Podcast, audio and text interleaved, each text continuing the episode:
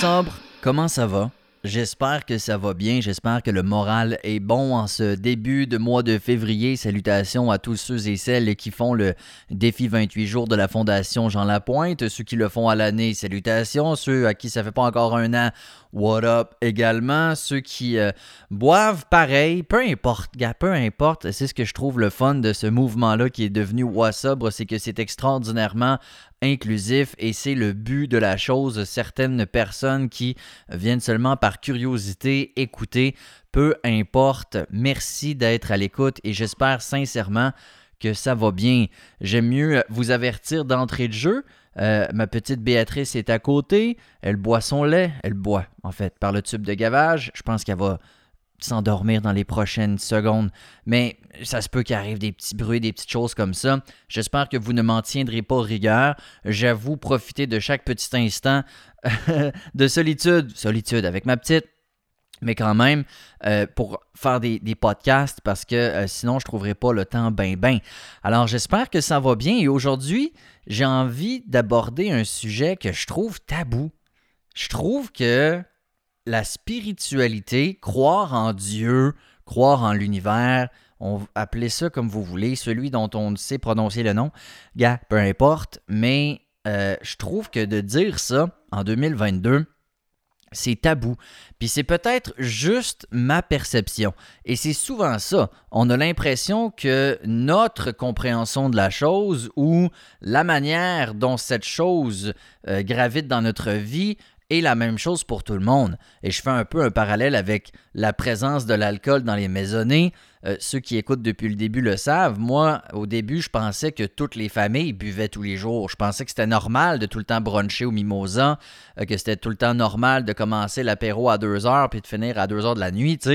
Et, quand j'ai réalisé avec mes blondes, entre autres, que dans certaines familles, il n'y avait jamais d'alcool, j'ai réalisé que Crimbin, c'est peut-être pas ça finalement la norme. sais. Alors moi, je vous dis que euh, parler de spiritualité et dire qu'on est croyant, c'est tabou. Euh, peut-être que pas du tout de votre côté. sais, ça dépend un peu de notre environnement, mais, mais je parle de moi. Euh, parce que moi, j'ai été très longtemps un anti-religion. Et, et, je comprends bien qu'on doit faire la différence entre spiritualité et religion, mais j'étais vraiment un anti-croyant. Un point tel qu'à l'âge de 18 ans, euh, très croyant, euh, de, très, très convaincu en fait que mes croyances ne bougeraient jamais. J'ai fait deux choses. Je me suis fait apostasier. Donc ça, c'est une lettre que j'ai écrite au Vatican pour me faire comme débaptiser, me faire sortir de l'Église catholique. Et euh, je me suis fait tatouer le logo de l'athéisme qui ressemble au symbole des Avengers. C'est genre un A majuscule, mais comme A commercial, mais majuscule sur l'épaule. Il est vraiment laid. Euh, je l'ai fait faire par un gars dans son sous-sol. Il est dégueulasse, OK? Et c'est pas grave, c'est pas grave parce que je l'assume et euh, ça fait partie un peu de mon parcours. Mais c'est pour vous dire à quel point j'ai toujours porté une haine profonde envers la religion. L'hommerie, l'hommerie derrière la religion.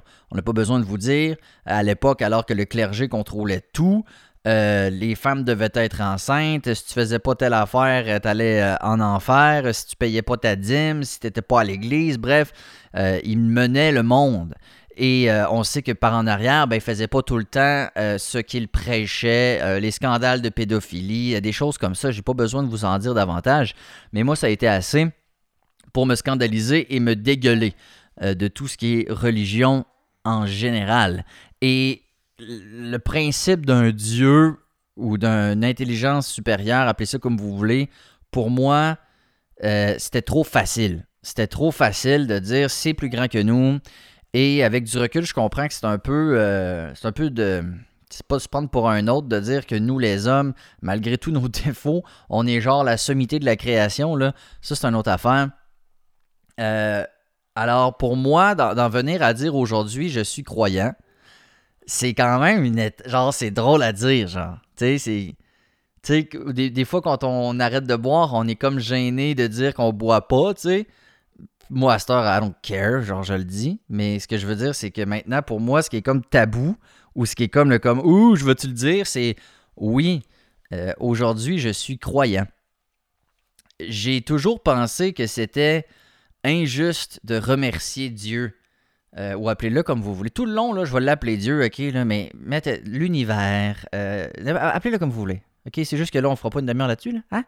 Euh, je vais l'appeler Dieu, parce qu'on sait tout de quoi je parle. Je me disais toujours remercier Dieu pour ci, remercier Dieu pour ça. Hey, tu sais, c'est moi que je devrais remercier. Ça me scandalisait de dire une prière autour de la table. Je me disais, hey, la bouffe, c'est qui qui a travaillé pour aller l'acheter puis la gagner? C'est nous autres, là. On commencera pas remercier Dieu, tu sais, puis tout ça. Fait que j'étais extraordinairement fermé. Euh, et voilà, fait que j'étais un notoire anti-religion, un athéiste pur et dur. Et aujourd'hui, euh, je suis croyant.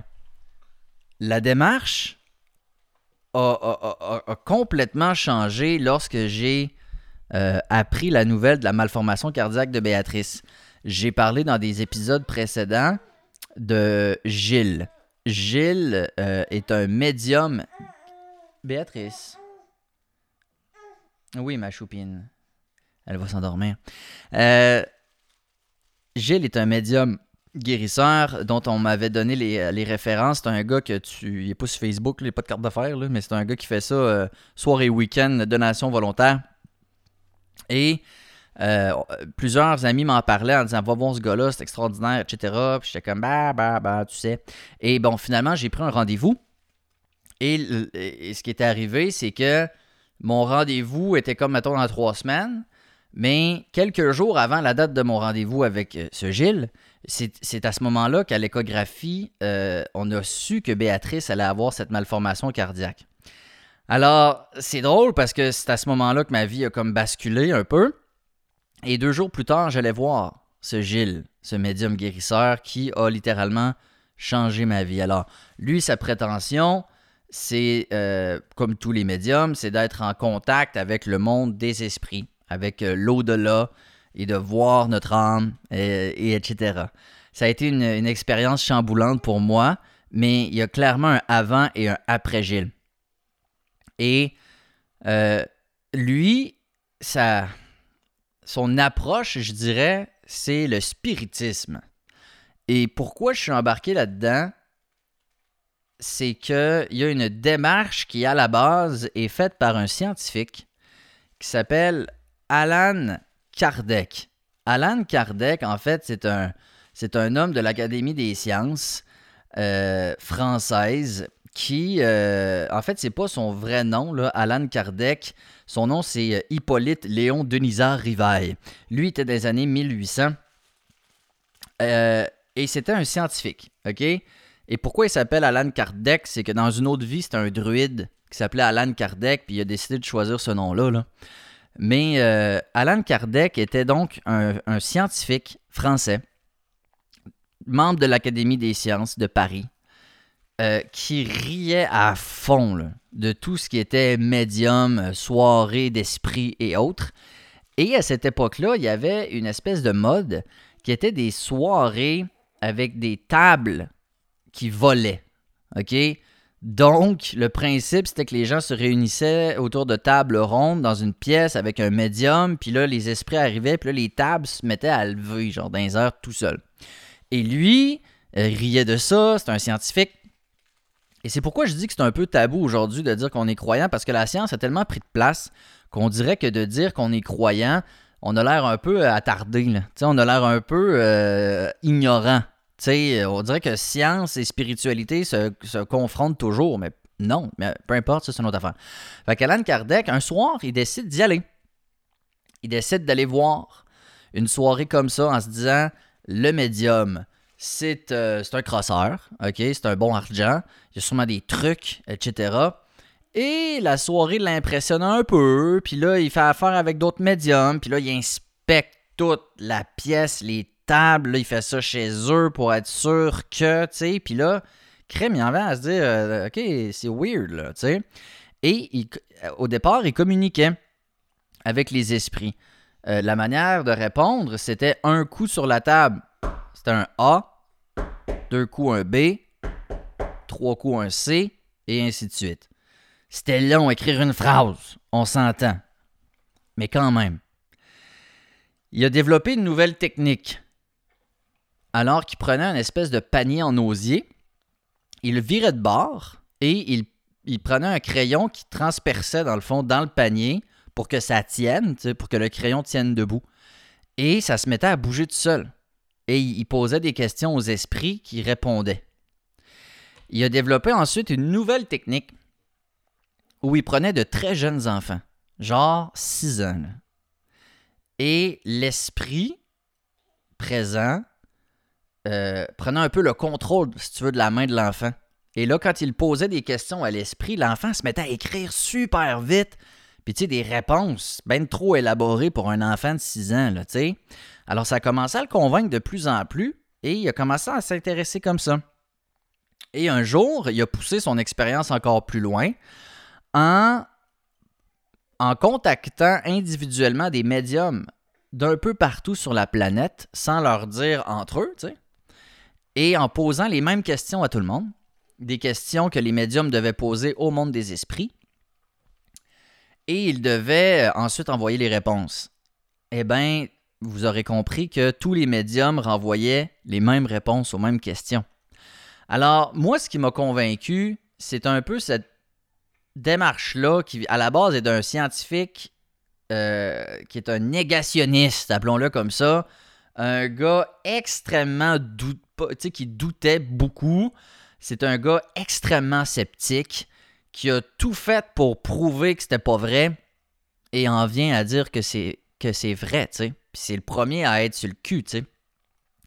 Et justement, euh, il y a un film à ce propos sur Netflix qui s'appelle Kardec, K-A-R-D-E-C, euh, qui est un genre de film portugais, mais, mais Alan Kardec était un Français. Anyways. Lorsqu'il pose la question euh, à tous les médiums d'un peu partout, qu'est-ce que Dieu? Eh bien, tous les médiums, la réponse c'est l'intelligence suprême. Alan Kardec a écrit un livre qui s'appelle Le livre des esprits. Un livre dans lequel il pose une trollée de questions à des esprits qui sont du monde de l'au-delà et, euh, et auxquels ils répondent. Et moi, j'ai lu ce livre-là le temps de l'opération de Béatrice.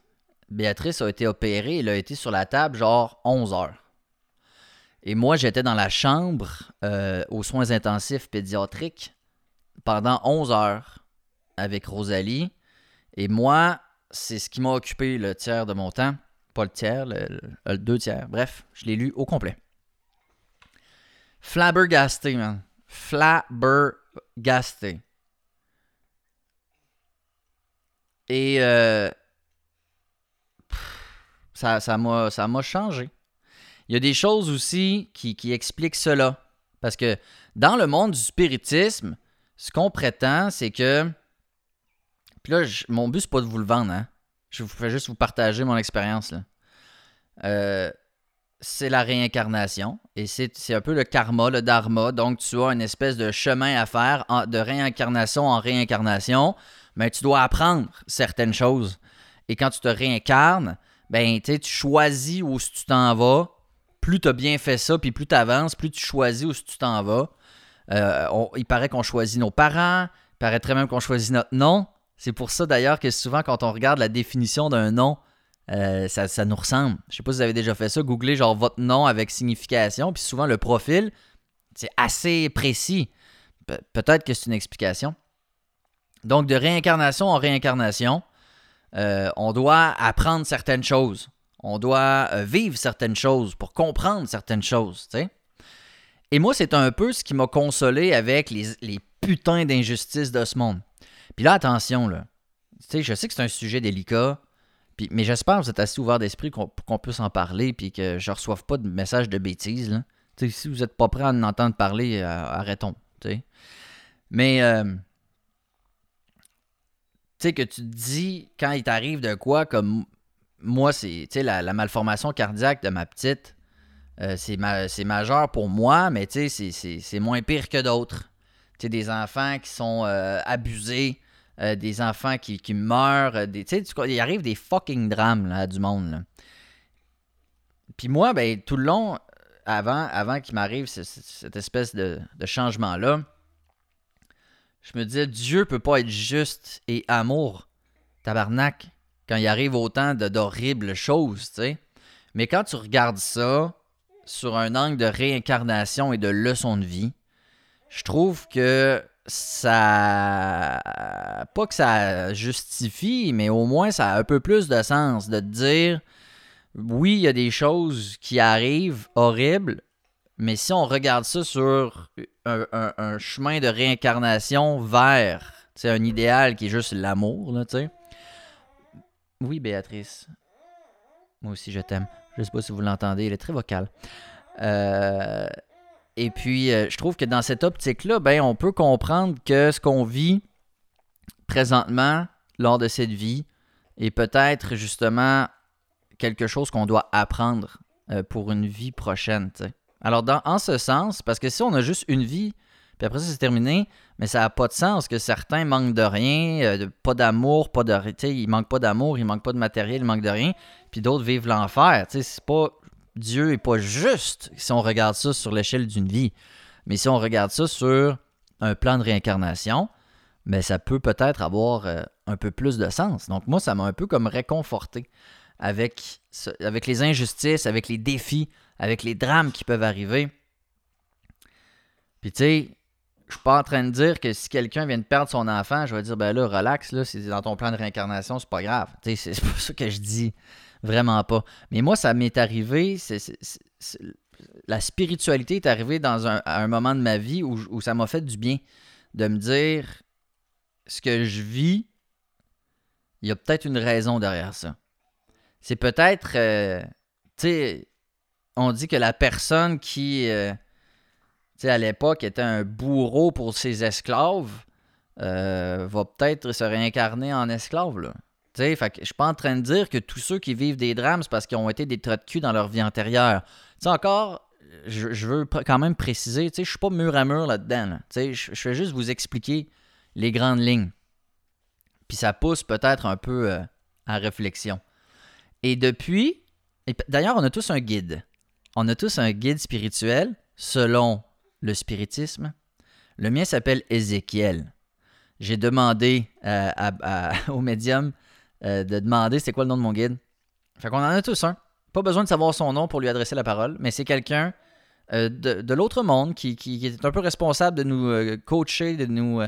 et ce, serait, ce serait ce guide qui serait en fait notre intuition la petite voix, des fois, on a un feeling, on ne sait pas pourquoi, il y a quelque chose qui nous dit de faire ça. Ben, ce serait le guide. C'est intéressant. Et moi, depuis que je me suis un peu ouvert à cette perspective-là, il m'est arrivé des affaires assez hautes. De, de, gut feeling, donc d'intuition, euh, des pressentiments assez forts. Et un de mes plus notoires, euh, un de mes plus notoires, c'est que j'étais en voiture et je fumais un joint euh, en roulant. J'aime bien faire ça. Euh, je le fais plus, mais un petit joint de CBD sur, sur le chemin. Et un moment donné, j'ai une vision. J'ai une vision claire qui m'apparaît de moi qui se fait arrêter par la police. Et je suis comme troublé, tu sais. Fait que j'ai décidé d'éteindre mon joint, de le jeter par la fenêtre. Et deux secondes après, je croise une police sur le bord du chemin qui faisait de la watch. C'était fou. Genre, j'ai crié dans mon char, j'étais comme What the fuck, qu'est-ce qui vient de se passer? J'ai eu un message, genre j'ai eu un, coup de lock, c'était une coïncidence. Gars, je le sais pas, là. Mais l'intuition, le pressentiment était tellement fort, c'était tellement une coïncidence, je me suis dit c'est weird là, c'est fucking weird, tu sais. Fait que bref, le but du podcast, c'est de dire que, que personnellement, c'est un tout nouveau pan de ma vie qui fait du bien. Et encore, vous n'êtes pas obligé de croire, vous pouvez avoir votre manière de le voir, votre manière de le vivre, vous allez peut-être me dire ça oui, ça non. C'est pas grave, là. Comme je vous dis, mon but, là, c'est pas de vous convaincre, Pas du tout. Je fais juste dire que une fois qu'on intègre ça dans notre vie, il y a bien des choses qui sont moins lourdes. Et euh, il y a une phrase en anglais qui, dit God answers prayers. Dieu, Dieu euh, répond aux prières. Et j'ai pas le choix de vous dire que. Je te, te dis pas que si à soir tu dis Ouais, je veux une Lamborghini bleue demain dans mon char, dans mon entrée, ça arrivera pas. Mais, sérieux, là, moi j'ai, j'ai fait bien des prières qui, en sont venues à, être exaucées, que ce soit pour Béatrice ou autre. Euh, récemment, on avait, on avait fait une demande pour avoir du répit OK? Donc, une infirmière qui pourrait venir à la maison peut-être une heure ou deux par semaine pour permettre à ma blonde de souffler, tu sais, faire autre chose. Tu sais, quelqu'un qui est formé pour prendre soin d'un enfant comme Béatrice. Puis Chris, depuis novembre, tabarnak, excusez, mais depuis. Non seulement notre demande avait été refusée par le CIUS, qu'il avait dit que c'était pas super notre situation, etc. Mais Chris, on était là-dedans depuis novembre. Novembre. Ça n'a pas marché. On est refusé on rappelle, on va charger de votre dossier. On est rendu mi-janvier, on n'a pas de nouvelles de personne. Ma blonde est à bout. Puis je suis parti un soir, and I swear, je suis parti avec ma petite en poussette et j'ai prié. J'ai prié. J'ai dit Dieu, je savais que la, je savais que la travailleuse sociale s'en venait le lendemain. J'ai prié, j'ai dit là, ça nous prend du répit, s'il vous plaît. J'ai dit sept semaines. Du répit sept semaines. Coïncidence peut-être, mais le lendemain, on nous apprenait qu'on allait avoir du répit dès la semaine, euh, la semaine, donc le, vendredi même. Euh, pas que notre demande avait été euh, acceptée, mais il avait réussi à patenter un truc, puis on pouvait payer de notre poche un organisme, mais gars, peu importe. Fait que ça, ça avait débloqué tout à coup, tu sais encore, je, peux très, bien comprendre des gens qui disent ça pas rapport, euh, c'est des coïncidences, le dossier était réglé avant que tu pries, gars, whatever. Whatever. Je, ne vous demande pas de me croire, je vous demande pas d'être convaincu. Mais je vous confirme que ça fait du bien de savoir que tout ne s'arrête pas ici déjà. Qu'il y a plus que ce qu'on vit ici présentement, que ce n'est pas une finalité il paraît qu'en haut, c'est bien différent. Euh, l'espace-temps n'existe pas. C'est le bonheur complet. C'est. Euh, il paraît que c'est bien différent. Ben, aller. Ben oui, je suis peut-être déjà allé. En fait, probablement, si je me fie à ma logistique de, réincarnation, mais je veux je me rappelle pas. Euh, il y a une chose que je vous invite à faire. Juste pour le fun. Il y a une chose, parce que j'ai lu beaucoup de livres sur le sujet parce que je suis un esti d'intense. Puis euh, il y a une dame dans le livre qui s'appelle Des larmes au succès qui explique que euh, Dieu euh, ou l'intelligence suprême ou l'univers ne prendra jamais le contrôle de, de, ton cerveau parce que ce serait d'intervenir dans le libre arbitre. Parce que il y aurait deux choses. En fait, la seule chose qui serait prédéfinie, c'est le moment de ta mort. Ça, il paraît que tu t'en sauves pas, OK? C'est le moment de ta mort, ça, c'est fait. Sauf si tu commets un suicide, évidemment. Mais à ce moment-là, euh, apparemment que tu ne te rends pas au ciel, tu erres jusqu'à ce que ta date vienne. Mais ça, c'est un autre dossier. Ce que je veux dire, c'est que tu as ton libre arbitre. Donc, oui, ta date est définie. Tu conviendrais en haut de ce que tu veux euh, apprendre, qu'est-ce que tu dois tirer comme leçon, qu'est-ce que tu dois vivre comme expérience, et pourquoi tu choisis tes parents, tu choisis ta situation, tout dans un objectif d'apprendre et de vivre des choses. Mais rendu ici, tu as ton libre arbitre, tu fais ce que tu veux. Alors Dieu n'interviendrait jamais dans ta tête. Ceci dit, la madame explique que si tu lui demandes d'intervenir et de prendre contrôle de tes pensées, il le fera. Et moi, c'est quelque chose que j'ai appliqué, que j'applique de plus en plus. Et ça a commencé, je lisais ce livre-là lors de la deuxième hospitalisation de Béa. J'étais à bout, comprends-tu? Euh, paniqué, angoissé, j'étais vraiment à l'envers, chamboulé. Et c'était une autre crise de nuit que je me claquais au chul avec des machines qui sonnent, des infirmières qui rentrent tout le temps. C'était de l'estime marde, j'étais plus capable. OK? Plus capable. Et je lisais ce livre-là. Puis j'étais comme une autre calice de nuit au chul, de marde, de crise, que j'étais curé d'être au chul, tabarnak, puis bon. Euh, et, et, et, et, en lisant ça, je me suis dit, tiens donc, je vais essayer, tu sais.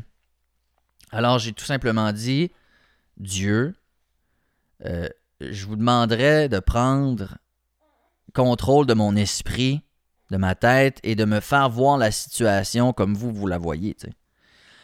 Et ça a été instantané. Placebo, peut-être. Mais ça fonctionne. Et tout à coup, c'était plus une crise de nuit de merde passée au chul. Tout à coup, j'étais en train de veiller sur ma fille.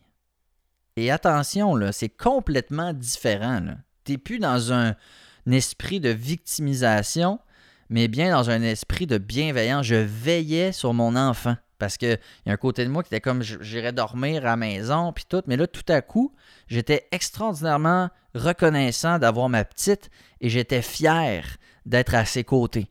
Ça m'a complètement fait changer l'état d'esprit dans lequel j'étais.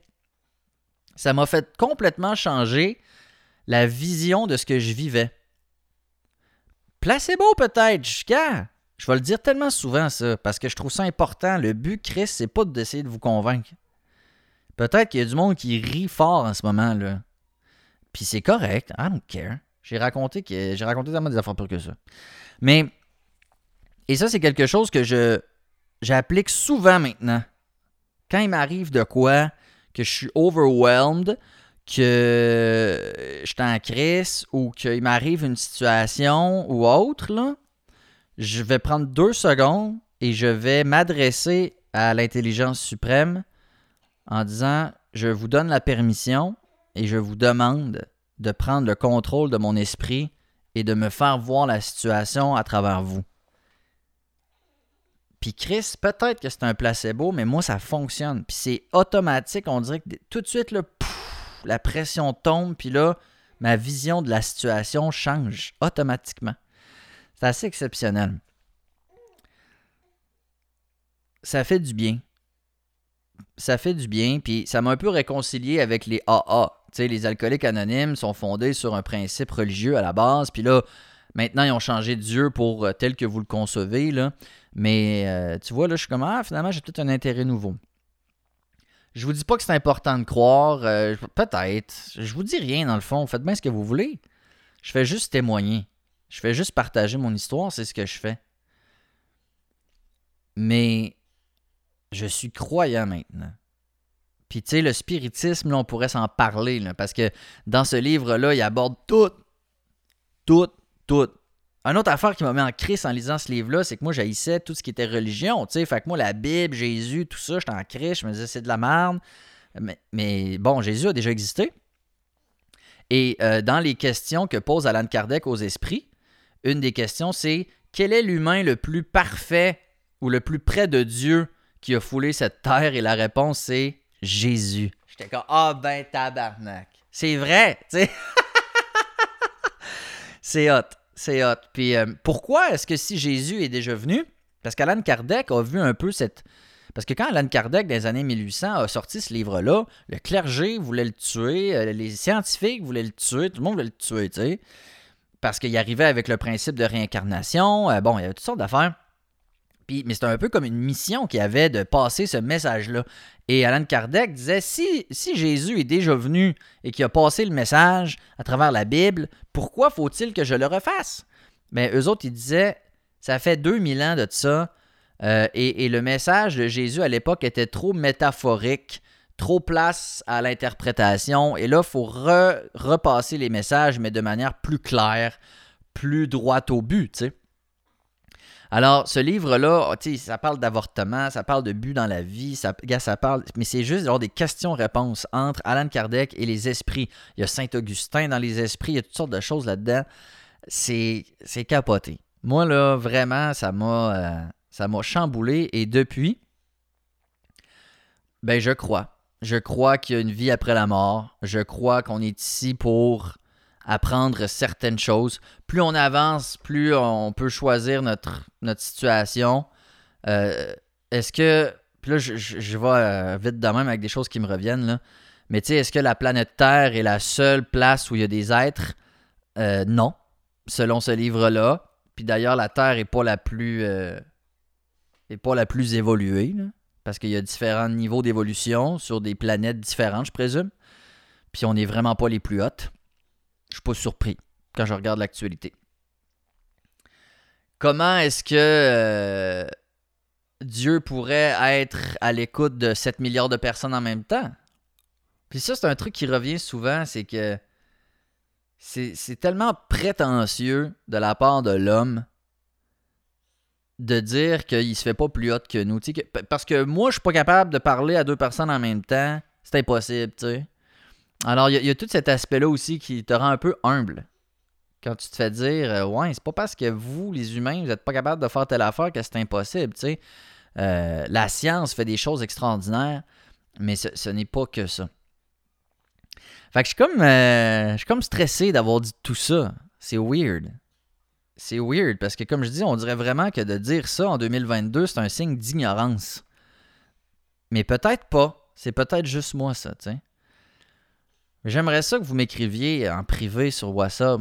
Genre, euh, si, cet épisode-là vous interpelle, si vous avez des choses à me dire, j'aimerais ça. Je suis tout seul. Je suis tout seul en 2022. Puis comme je dis, là, je parle pas de la religion. Je parle pas euh, de l'Église. La hiérarchie euh, vers Dieu, ça marche pas, c'est n'importe quoi. D'ailleurs, euh, selon ce livre-là, tous ceux et celles qui utilisent le prétexte de Dieu pour commettre des choses pas correctes vont payer en tabarnak. Fait que, tu sais, moi, l'église, l'opulence, les souliers en cuir italien rouge, tu sais, tout ça, là, non. Tu sais, genre, viens me voir, paye ici, je vais te faire, tu vas pouvoir parler à Dieu. C'est pas ça, là. Tu sais, on serait tous une étincelle de Dieu qui ont un accès direct à travers juste notre cœur, notre tête. On peut s'adresser directement à lui. Mais je vous mets juste au défi de la faire de, demander de, faire voir la, situation que vous vivez à travers ses yeux. Je vous le dis. En tout cas, c'est peut-être juste moi, mais c'est malade. C'est malade. C'est ça que j'avais envie de dire. J'avais envie de parler de spiritualité.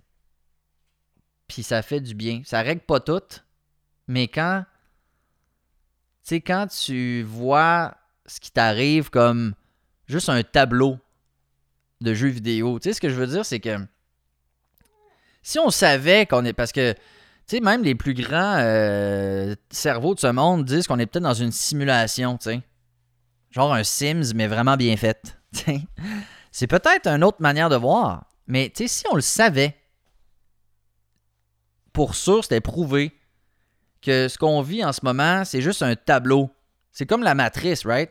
On t'envoie dans un monde, mais tu le sais que c'est pas la vraie vie. Tu sais, tu sais que c'est pas ça la finalité. Tu le sais que c'est juste un, truc à passer, puis après ça, tu remontes en haut. Si on le savait, on aurait pas mal moins peur. On se ferait pas mal moins chier. Parce que, tu sais, dans un jeu vidéo, là, euh, t'as moins peur de mourir dans ton jeu vidéo parce que tu sais que c'est un jeu vidéo. Tu comprends ce que je veux dire?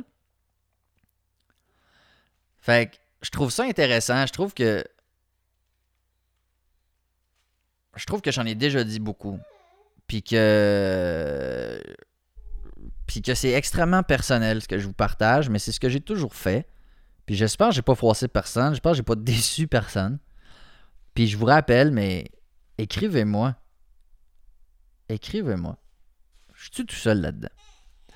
Merci d'avoir pris le temps. Merci à Béatrice d'avoir fait des petits bruits. Euh, tout le long. Je ne sais pas si vous l'avez entendu. Euh, elle pleure pas, pas, elle jase, elle est comme ça. Elle, fait des bruits de bouche, mais sans l'ouvrir parce qu'elle est sourde. Je ne sais pas si je l'avais partagé dans un podcast, elle est sourde comme un pote. Puis avant de se rendre euh, à des appareils puis tout ça, on n'est pas rendu là, mais. Fait qu'elle fait beaucoup de bruit de la gorge, mais sans jamais ouvrir la bouche. Fait que ça fait hum, hum, hum, tout le temps comme ça, en petit bruit de fond. Elle est en forme. Elle va bien. Fait que j'espère que vous aussi. Prenez soin de vous. Puis euh, voilà, merci d'avoir pris le temps d'écouter cet épisode qui est un peu spécial pour moi. Puis euh, on reprend ça bientôt. OK? Ciao, ciao.